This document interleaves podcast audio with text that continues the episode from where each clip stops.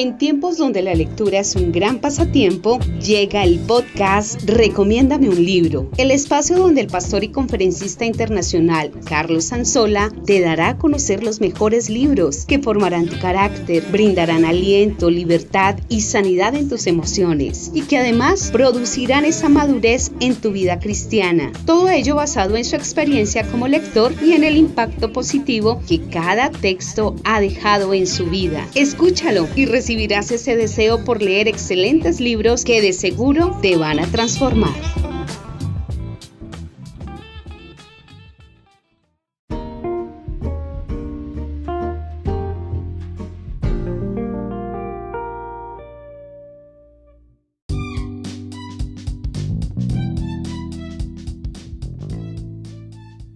Este es el episodio número 11 de Recomiéndame un libro. En esta oportunidad vamos a estar abordando la segunda parte del libro Cómo librarnos de las maldiciones generacionales de la autora Marilyn Hickey. Bienvenidos.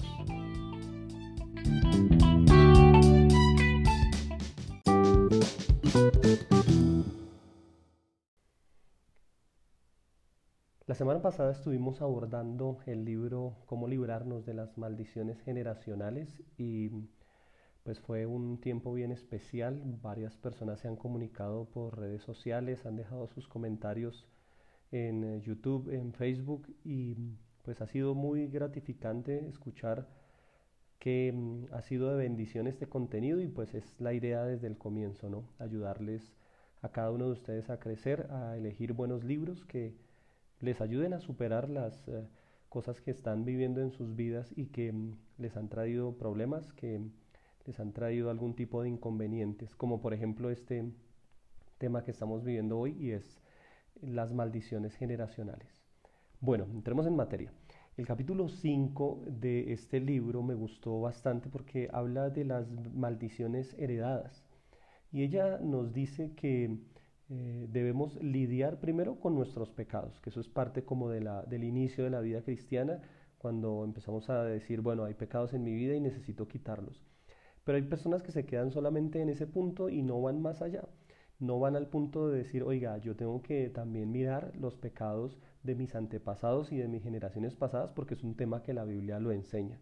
Y es un, un tema que se llama herencias espirituales. Es decir, cuando un padre muere, siempre le deja una herencia a su hijo. Le deja un tipo de, no sé, de bienes, de riquezas, algunos le dejan deudas y bueno, cosas por el estilo pero que siempre va a haber una herencia espiritual. Y dependiendo del estilo de vida espiritual que haya tenido el padre, pues va a dejar esa herencia a sus hijos y a su descendencia. Cuando nosotros ignoramos este tema, pues vamos a estar en medio de situaciones difíciles en nuestra vida cristiana, barreras con las cuales no vamos a poder avanzar, no vamos a poder superar y pues va a ser un bloqueo. Muchas personas abandonan su vida cristiana y su caminar con Dios debido a que no hayan respuesta para ese tipo de problemas que están enfrentando. Ella menciona, eh, Marilyn, en el libro, eh, menciona el texto de Segunda de Samuel, capítulo 21, versículo 1 al 3. Este texto nos habla de cómo el rey David experimentó en su tiempo tres años de sequía y de hambre en ese tiempo nadie se estaba preguntando, oiga, aquí está pasando algo, no, oiga, no es normal que estemos pasando por este tiempo.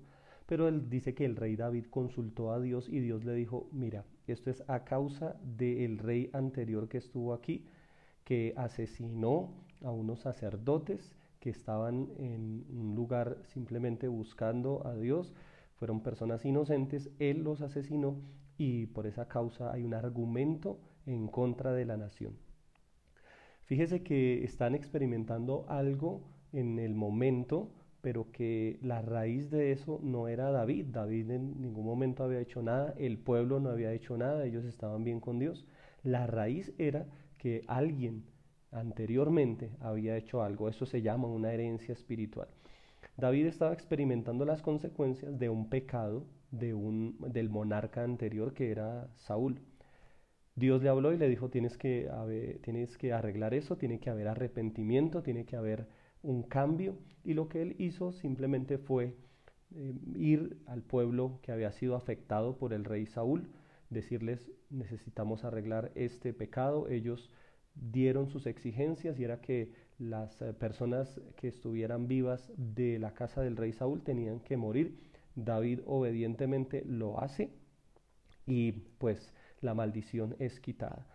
Marilyn Hickey nos dice en el libro que las maldiciones generacionales tienen que abordarse de frente y tienen que abordarse es con arrepentimiento. Tiene que haber un genuino arrepentimiento. Otro texto que menciona Marilyn en este capítulo es Mateo capítulo 12, versículo 29, los versículos eh, también 43 al 45 para que los puedas consultar, donde habla de cuando una persona es libre, dice que si la persona no continúa en un proceso de crecimiento, vendrán siete espíritus peores. Y ella menciona algo que me pareció muy, muy interesante y es el hecho de que, ¿por qué vienen siete? ¿no? Porque no viene uno, porque no vienen dos. Ella dice que es porque son espíritus familiares.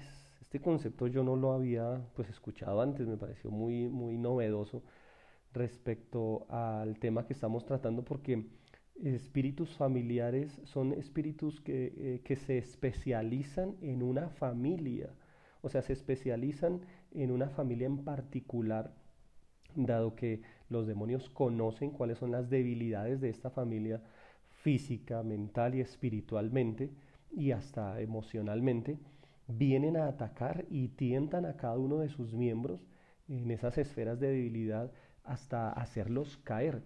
Y es interesante cómo nosotros eh, muchas veces experimentamos este tipo de ataques a nivel familiar y pues no entendemos que hay una serie de demonios que quieren ingresar en nuestra familia y que ya pues hacen, hacen, quieren hacer parte de nuestra familia.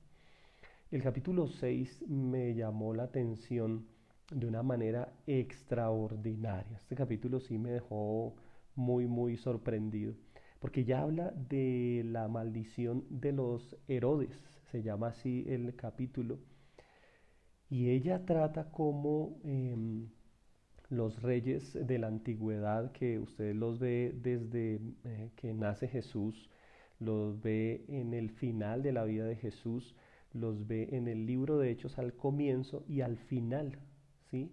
Siempre se menciona la palabra Herodes, rey Herodes, y pues uno podría decir, oiga, este señor duró tanto tiempo vivo. No, la cuestión fue que hubo cuatro reyes Herodes en el tiempo de Jesús y en el tiempo de los apóstoles, dos en el tiempo de Jesús, dos en el tiempo de los apóstoles, y estos hombres son una muestra de las maldiciones generacionales que puede llevar una vida. Mateo capítulo 2, versículo del 1 al 3 habla del primer Herodes, que es Herodes el Grande.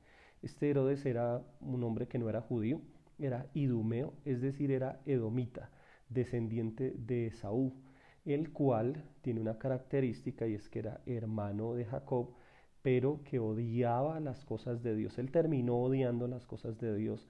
Esto está en Génesis capítulo 25, versículo 34.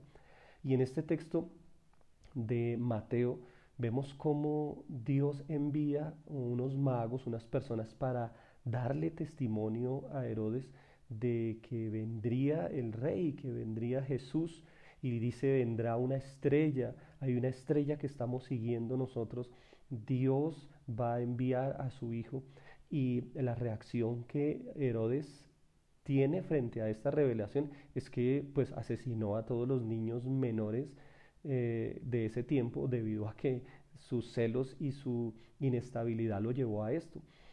Dios aquí está buscando a Herodes, le está enviando una persona a testificarle, a, tratar de romper esa maldición generacional y lo que él hizo fue rechazar sencillamente la luz que Dios le estaba dando. En segundo lugar, hay otro Herodes y es Herodes Antipas, que está en Marcos capítulo 6, versículo 20, aparece allí. Y dice que él oía de buena gana a Juan el Bautista ya han pasado muchos años, el anterior rey ya quedó atrás y este hijo del anterior Herodes le gustaba escuchar a Juan el Bautista. Ahora, Juan el Bautista con su estilo agresivo y fuerte, al ver a Juan, al ver a Herodes, lo que le dice es, oye, tú tienes la mujer de tu hermano, estás en adulterio y estás en inmoralidad sexual.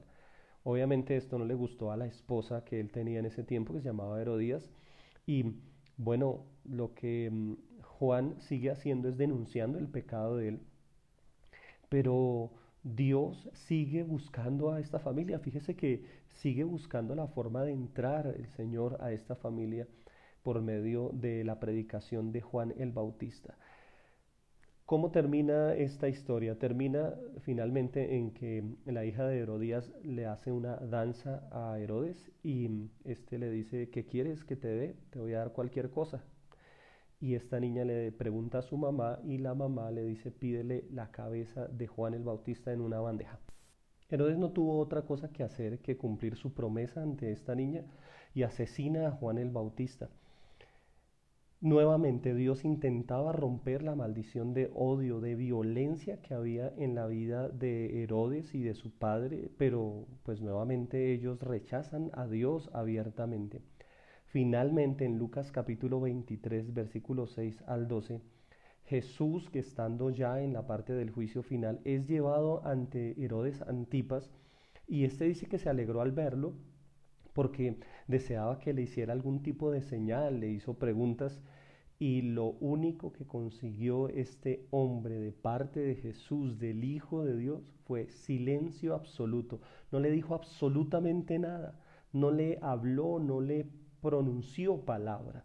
Y pues lo que vemos aquí es que eh, Dios ya estaba eh, en un punto en el que decía, bueno, ¿qué hago con esta familia? Era una familia que él había intentado por una en la generación anterior ingresar a esta familia, siempre Dios enviaba a alguien a darles testimonio y no había forma de que dejaran entrar a Dios. En tercer lugar está Herodes Agripa primero, que está en Hechos capítulo 12, versículo 1 al 5.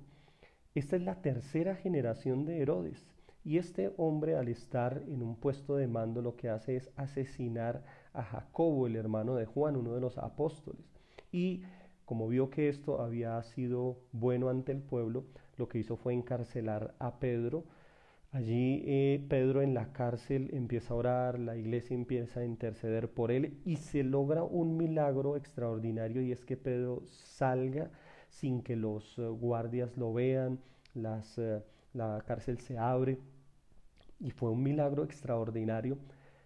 Y lo que yo estaba meditando en este punto es, bueno, los milagros ocurrieron para Pedro, ocurrieron para mm, la iglesia, pero en realidad lo que la autora de este libro nos dice es que el milagro era un testimonio para Herodes, era un testimonio para que él creyera, era una señal que Dios le estaba enviando a este hombre para que él dejara ingresar a Dios en su vida. Es decir, Dios quería que este hombre se sorprendiera y dijera, wow, ¿cómo pudo salir este hombre de allí? qué fue lo que sucedió y que escuchara el milagro que había sucedido y bueno, pudiera acercarse y pudiera buscar de alguna manera a Dios, pero por el contrario, lo que él hace es llamar a los guardias y asesinarlos. Con esto cierra pues es la vida de este hombre que después eh, fallece de una manera trágica tres generaciones Dios buscando a esta familia y no, no se pudo entrar. Hechos capítulo 26, versículo 24 al 28, habla de el cuarto y último Herodes, que fue Herodes Agripa II.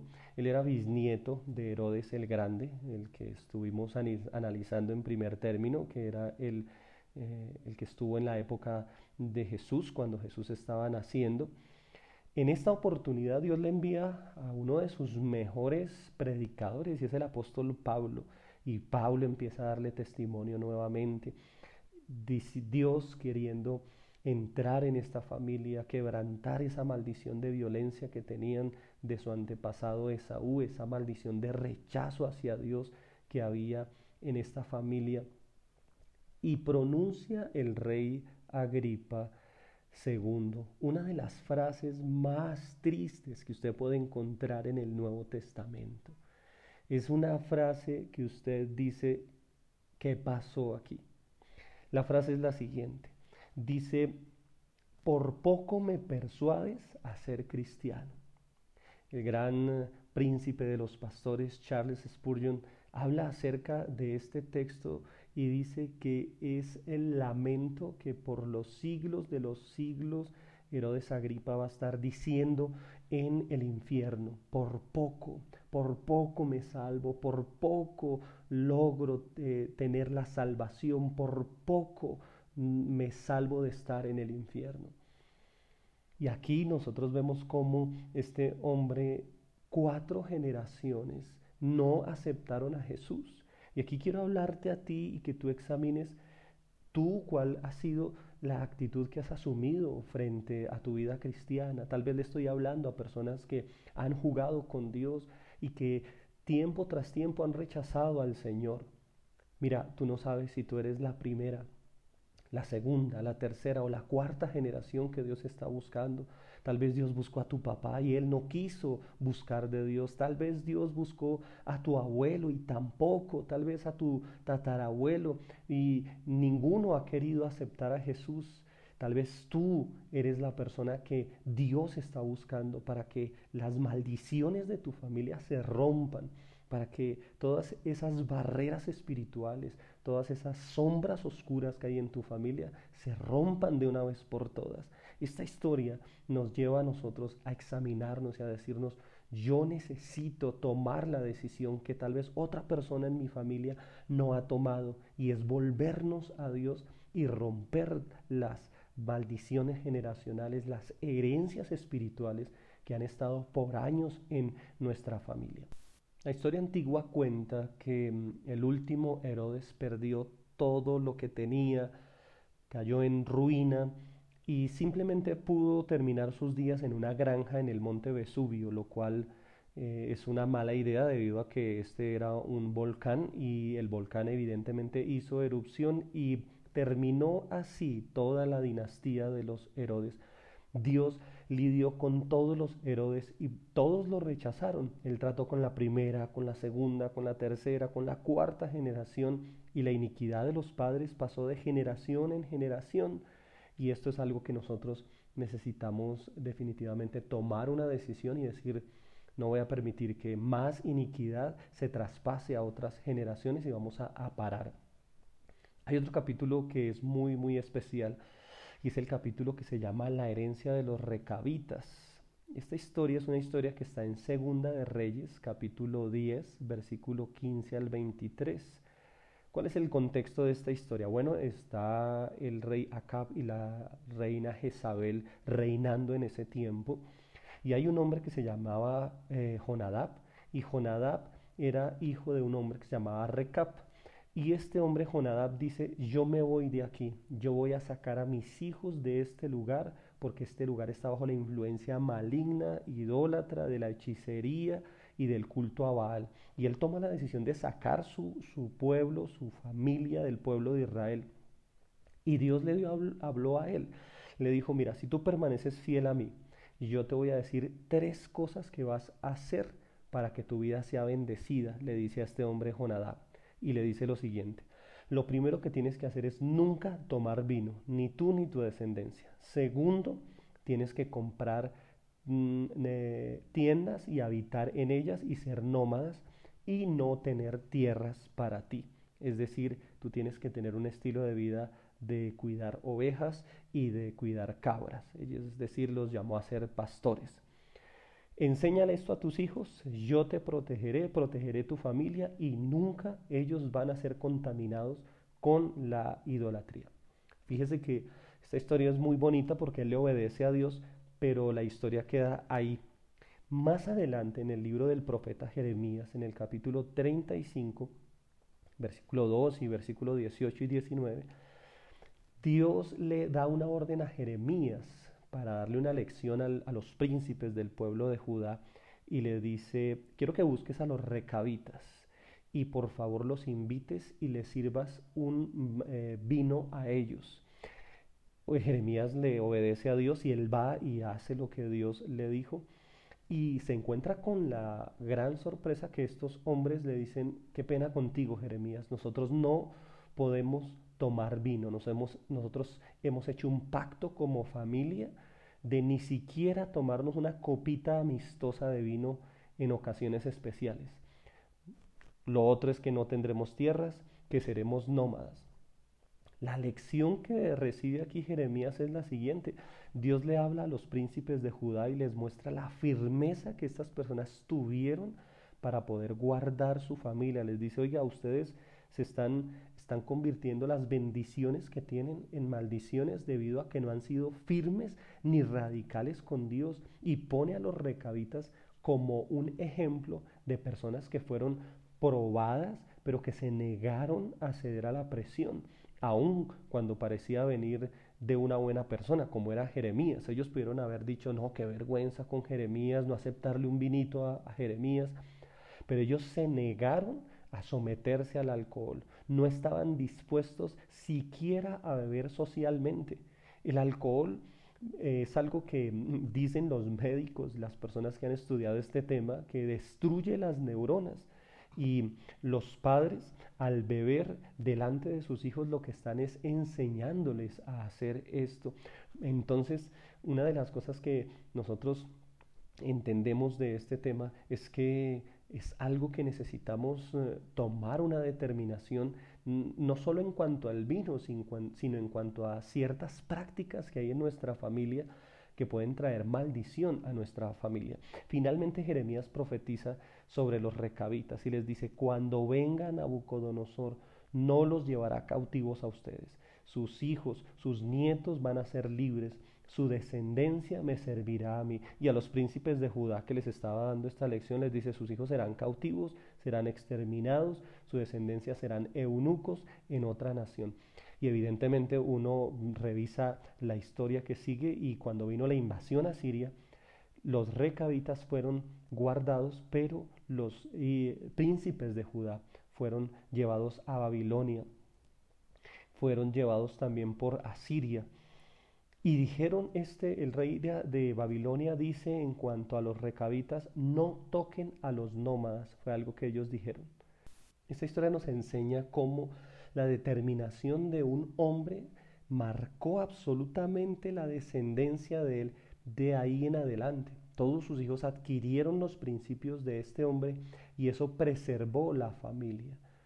Dios a ti te ha dado una familia, Dios a ti te ha dado una descendencia y puedes bendecirla o maldecirla con el estilo de vida que tú estás teniendo en este instante.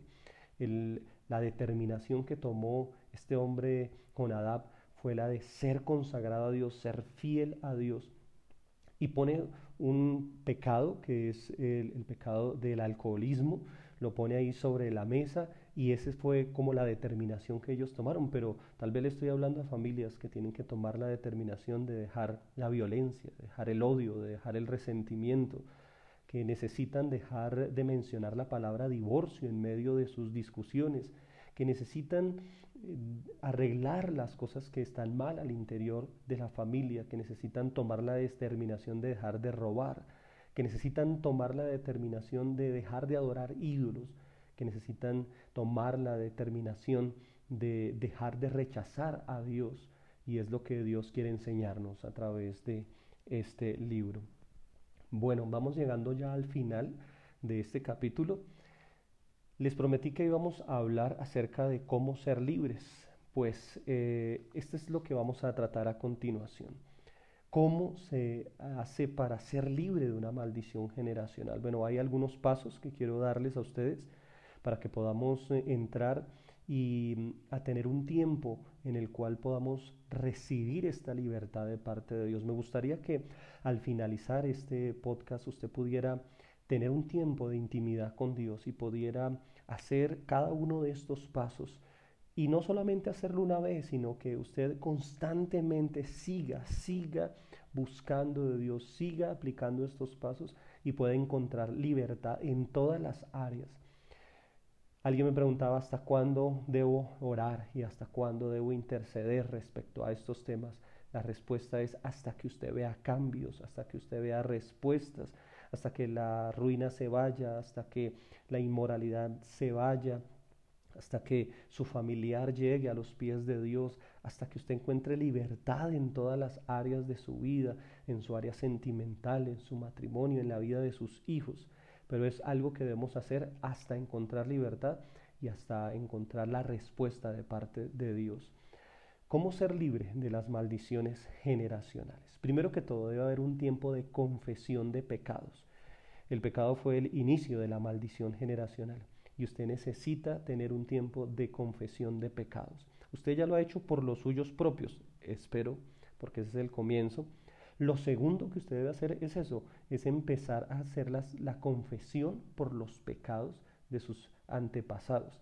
El Salmo 32 dice que Mientras callé, se envejecieron mis huesos en mi gemir todo el día, dijo eh, David. Y es que cuando uno confiesa, uno hace un detalle exhaustivo de las cosas malas que hizo. El pastor César Castellanos nos ha dicho que una confesión debe ser detallada, debe ser exhaustiva, debe tener el más eh, alto nivel de detalle. Es como una persona que le ha fallado a su esposa, la esposa le va a preguntar qué pasó, con quién me fuiste infiel, cuándo, cuántas veces, en qué lugares.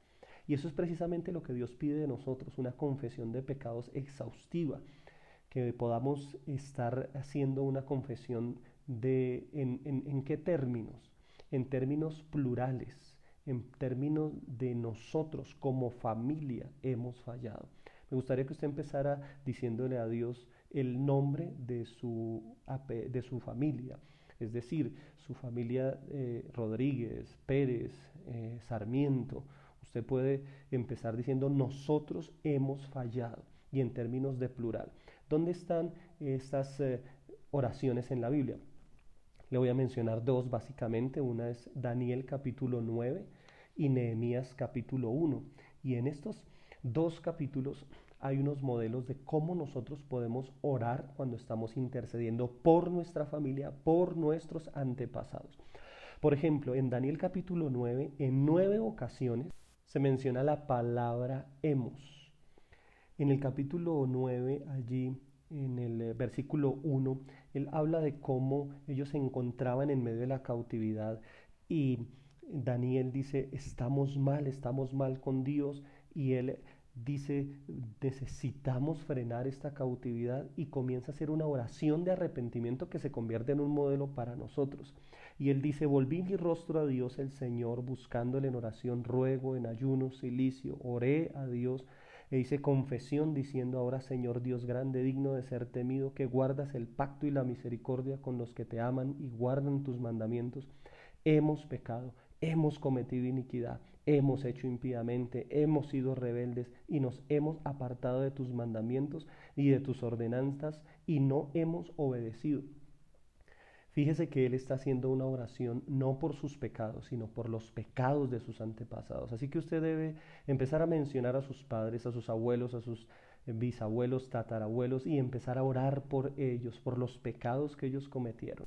Existen áreas específicas en las cuales debemos pedir perdón y una de ellas es en el área de la idolatría, es en el área del derramamiento de sangre, pedir perdón por el robo, por la brujería y la hechicería, la inmoralidad sexual y el alcoholismo.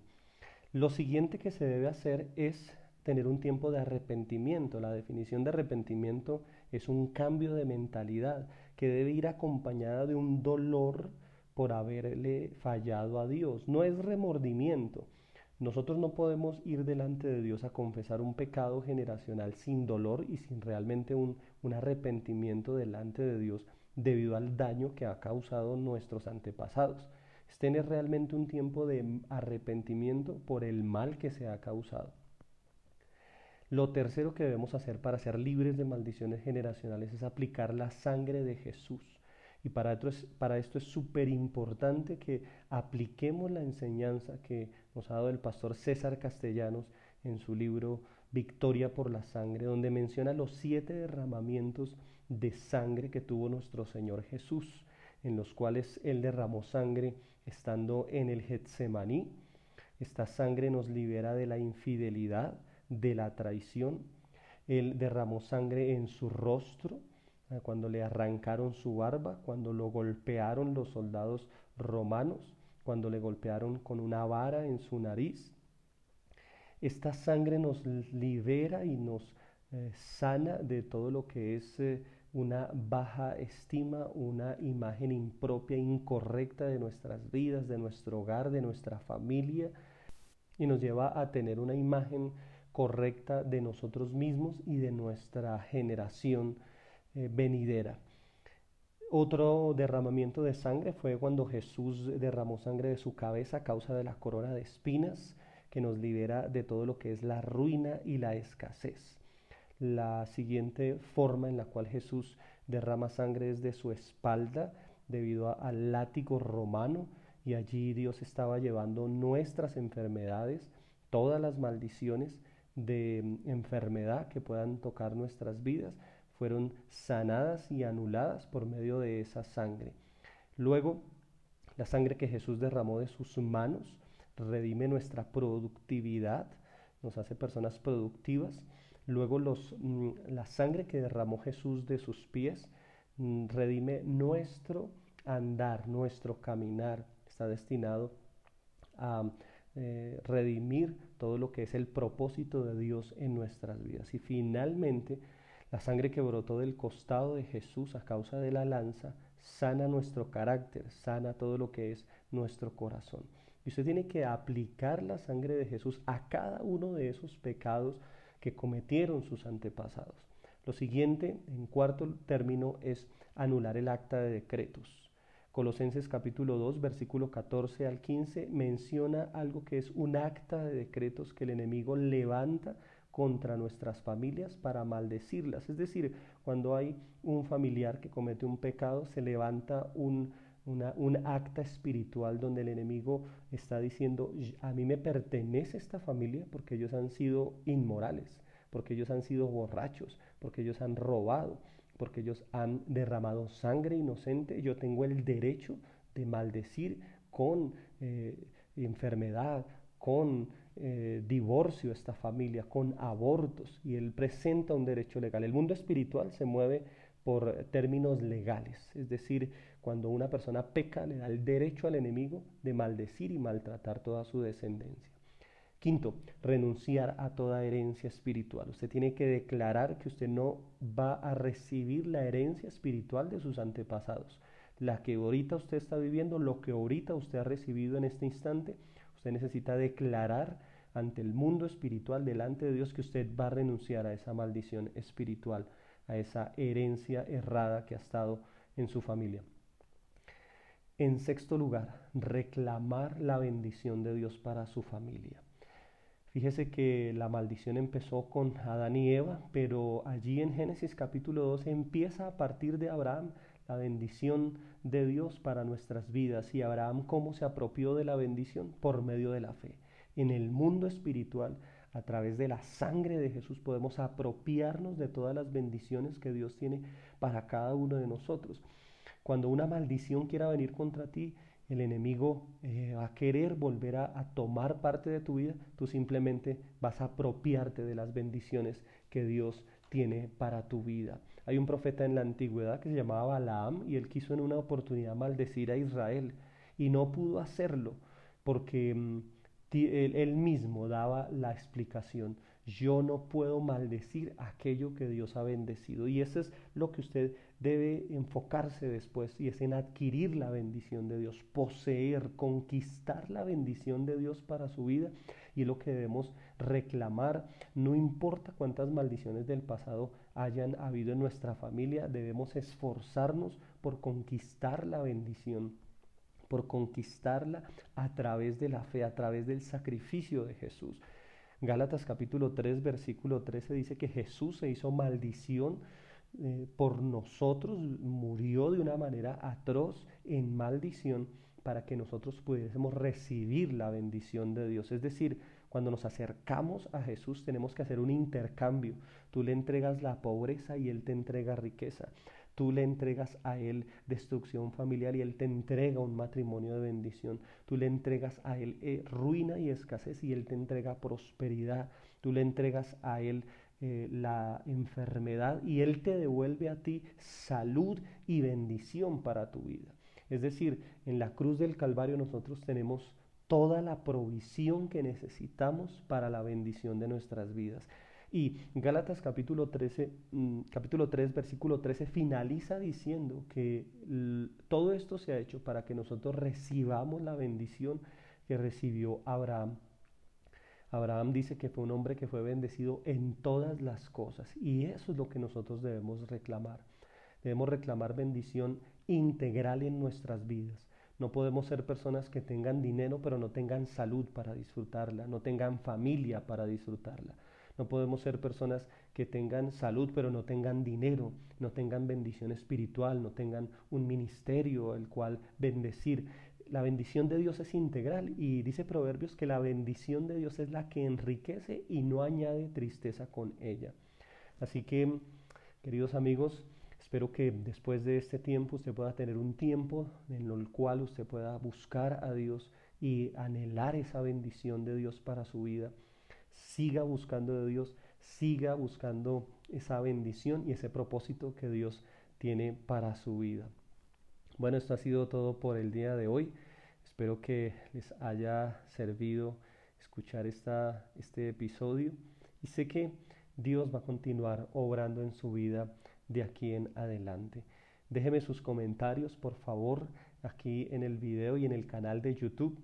Y mm, voy a estar enviándoles unas oraciones específicas que ustedes deben hacer para traer libertad a sus vidas, para que ustedes puedan repetirlas, puedan hacerla con sus familias. Le motivo a que reúna a su grupo familiar, le comparta este tema que puedan como familia romper todo tipo de historia maligna, incorrecta que han estado viviendo durante tanto tiempo. No es más por el día de hoy. Que Dios les bendiga. Un abrazo. Gracias por todos sus saludos, por todo su afecto que demuestran en los mensajes que envían. Gracias por su apoyo y compártale este tema a alguien que lo necesita. Que Dios les bendiga. Hasta una próxima oportunidad.